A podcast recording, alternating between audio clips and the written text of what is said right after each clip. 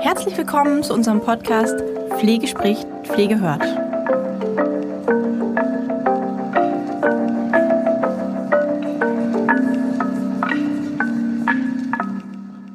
Ja, hallo und herzlich willkommen zu unserer nächsten Podcast-Folge.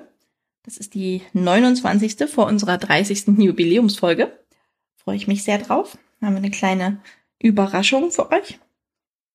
Ja, wir hatten eigentlich ein Interview geplant ähm, mit einem chronischen Schmerzpatienten. Das hat leider nicht hingehauen. Dem geht es momentan nicht so gut. Ähm, dann haben wir uns überlegt, dass es tatsächlich trotzdem Sinn macht, wenn wir das Thema Schmerzen noch einmal angucken, und zwar in Bezug auf den Expertenstandard Schmerzmanagement in der Pflege. Wir werden, wir sind gerade dabei, äh, unsere Weiterbildung fertigzustellen zur Fachkraft für ganzheitliche Schmerzbegleitung. Da freue ich mich sehr drauf. Ähm, das hat sehr viele auch alternative ähm, Inhalte, aber auch natürlich den Standard mit auf den Punkt. Da, ist sehr, sehr, sehr viel drin. Das wird sehr schön. Ähm, ich habe mir den Standard noch einmal vorgenommen und einfach noch mal so als Kurzzusammenfassung für euch, für die, die jetzt, sag ich mal, nur die zwei vorherigen kennen. Dieses hier ist ja der zusammengefasste der Expertenstandard Schmerzmanagement, der eben akut und ähm, chronische Schmerzen jetzt vereint ineinander und wo sich ein paar Sachen geändert haben, beziehungsweise ja, das ein oder andere ist noch gar nicht unbedingt geändert, sondern das, das kommt einem schon auch bekannt vor. Aber es haben sich eben, es wurden Sachen angepasst.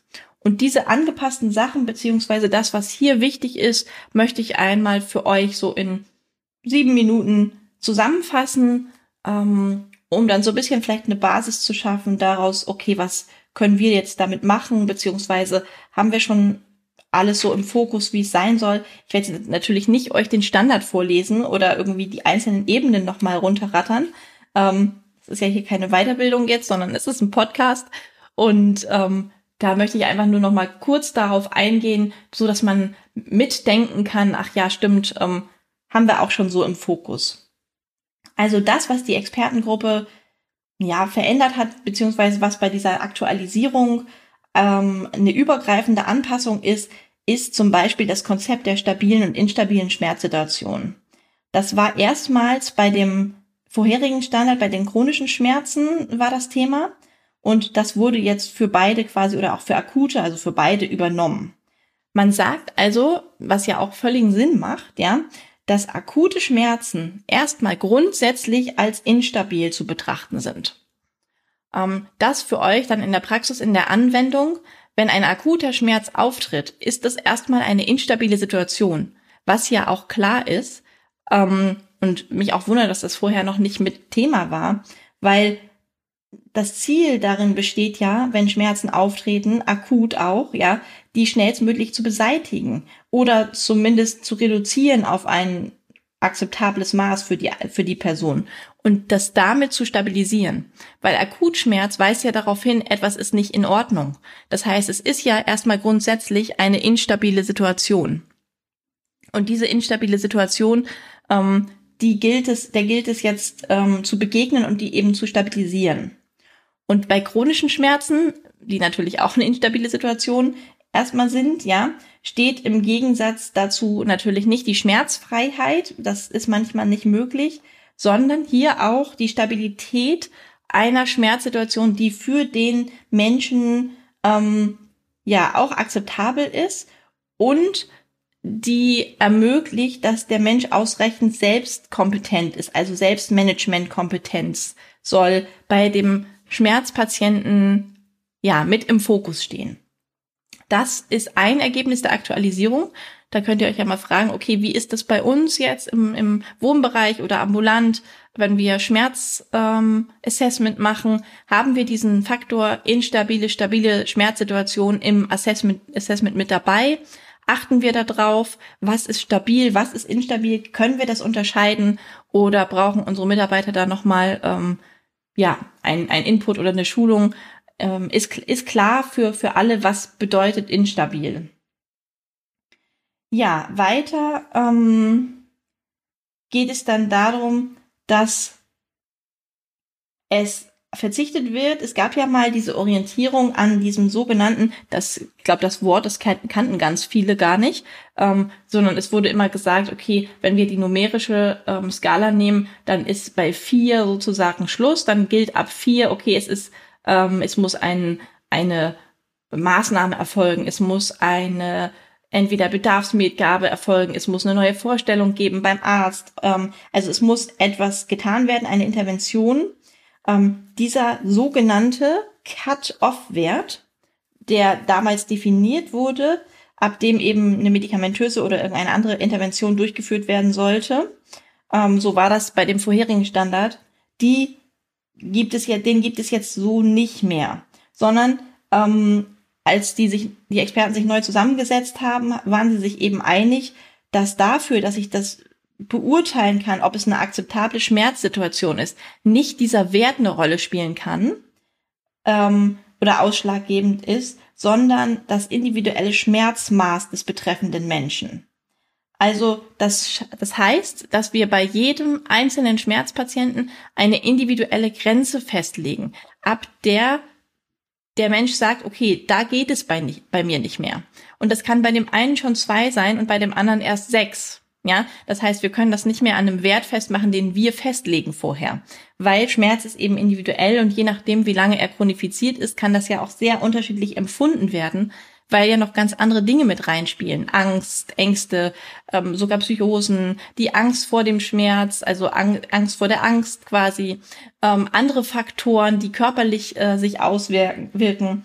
Deswegen hier gilt es mit jedem Menschen, der Schmerzen hat, eine individuelle maximale Schmerzgrenze festzulegen, also Schmerzstärke, die dann als Orientierungswert gilt für die medikamentöse ähm, Versorgung mit Bedarfsmedikation oder eben auch eine erneute Vorstellung oder eben andere Maßnahmen, die hier ähm, gewünscht sind.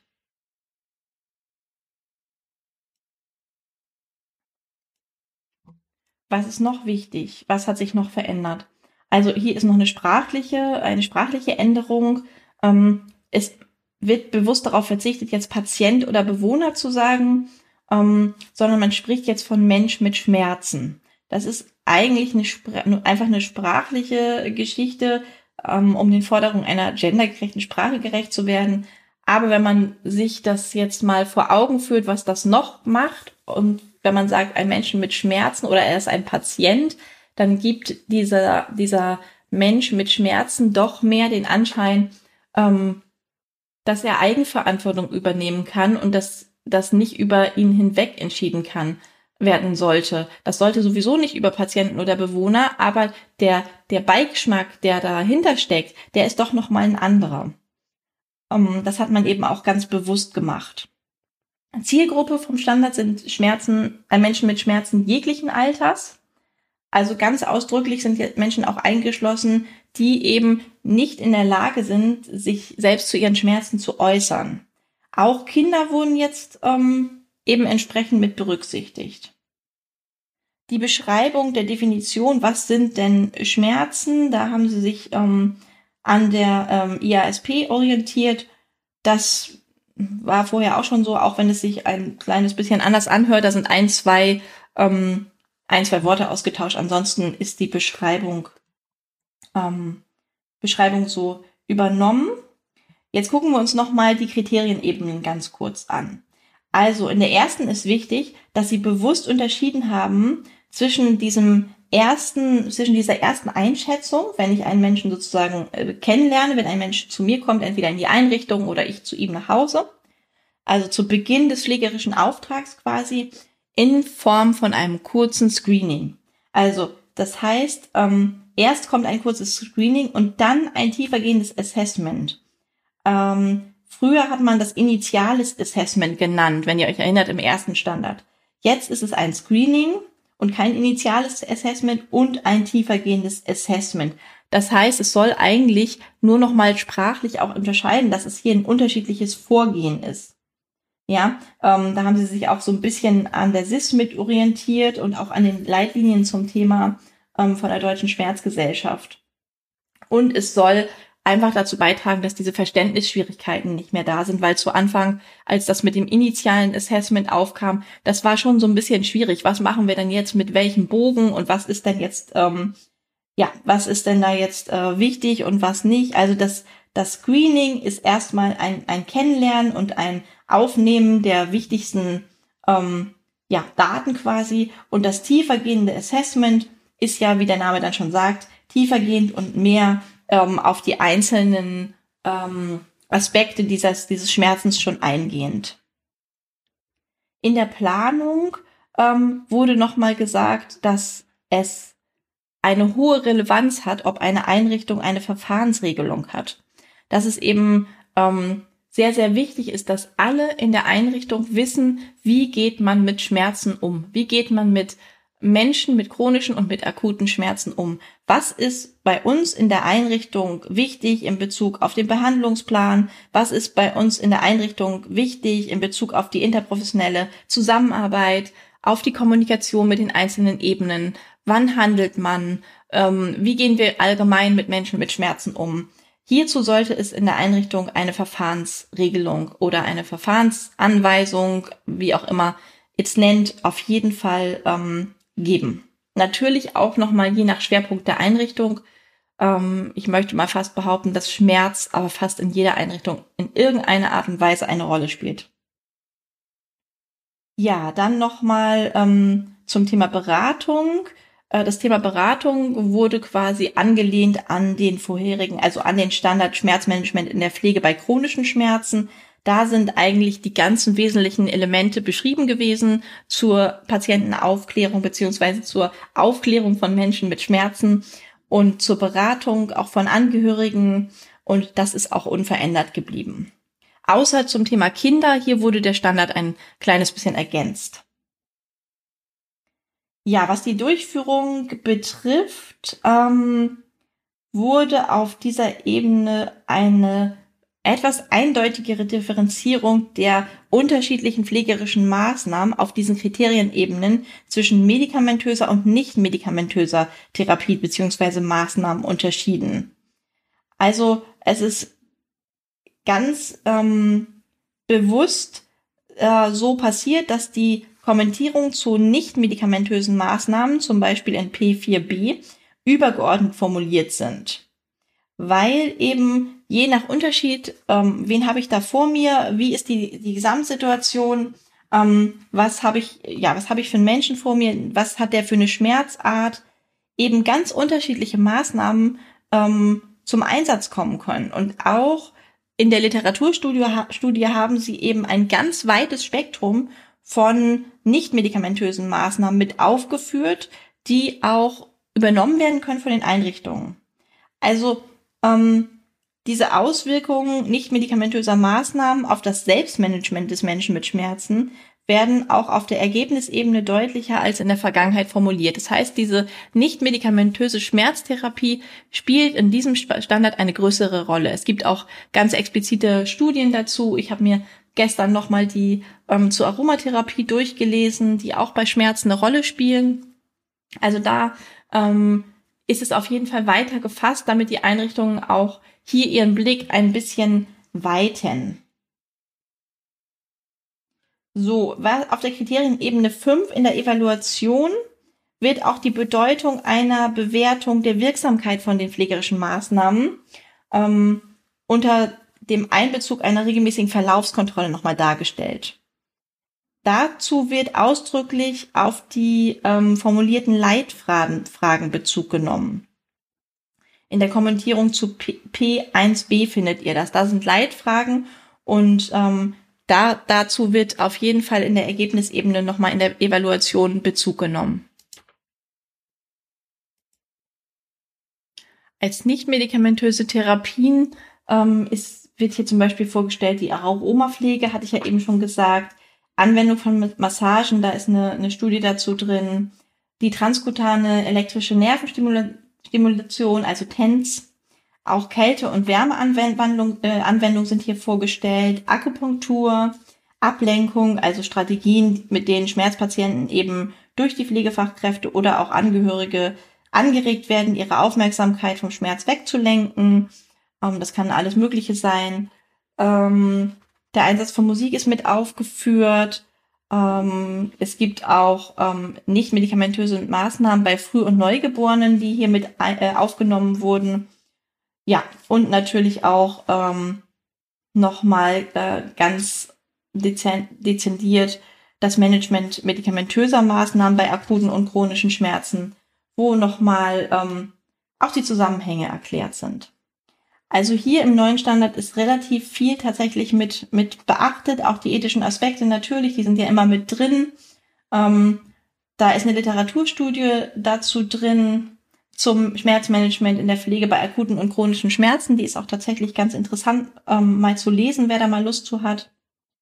Und es sind Fragen mit drin, die in dem Gespräch zum Schmerzmanagement mit dem ähm, Patienten angesprochen werden können. In P5 ist das beschrieben, zum Beispiel, ähm, wie stellt sich die aktuelle Schmerzsituation dar, wie ist die Schmerzintensität, Schmerzqualität, zeitlicher Verlauf, Lokalisation, wie gestaltet sich der Alltag, also die Lebensqualität, die soziale Teilhabe, wie sind Beeinträchtigungen durch die Schmerztherapie und Nebenwirkungen? Und so weiter und so fort. Also die, die hier sind auch ähm, zu den Gesprächen und Beurteilungen und dem Therapieziel äh, ganz dezidiert aufgeführt, wie kann das durchgeführt werden. Ähm, ein äh, kleiner Tipp nochmal äh, zum Schluss. Ähm, ich war früher kein großer Fan von diesen Flussdiagrammen. Ähm, komischerweise, jetzt kann ich das gar nicht mehr verstehen, ähm, weil die können eine gute Hilfestellung sein, wenn man in seiner Verfahrensanweisung ganz vorne einmal ein Flussdiagramm mit drinne hat. Wie ist denn der Weg bei uns in der Einrichtung, wenn es um Schmerz, um Menschen mit Schmerz geht? Ähm, wer sagt wem wann Bescheid, wie ist die interdisziplinäre Zusammenarbeit, was ist, wenn der Schmerz ähm, sich verstärkt hat, wer wird informiert, wie ist der Weg, der Ablauf, der wirklich allen auch bekannt ist, so dass die Informationsweitergabe auch ähm, ja laufen kann, weil von allen Standards, das ist jetzt sehr subjektiv gefärbt, das weiß ich auch. Ähm, ich finde von allen Standards ähm, ist das mit einer der wichtigsten. Da Schmerz wirklich für, für alle, die schon mal Schmerz hatten, Schmerz hat ein, eine ganz, ganz große Auswirkung auf das gesamte Leben, auf die gesamte Lebensqualität, auf Umgang mit, mit anderen Menschen, auf den Umgang mit sich selbst. Schmerz kann wirklich zu vielen, vielen Problemen führen, zu Depressionen bis hin zum Suizid. Schmerz ist wirklich eine, ähm, eine sehr diffizile Angelegenheit auch, je nachdem, um was für ein Schmerz es sich handelt. Und bei einem Akutschmerz ähm, ist es ist es ja eben immer ein Hinweis darauf, dass etwas nicht stimmt und dem muss eben auch nachgegangen werden.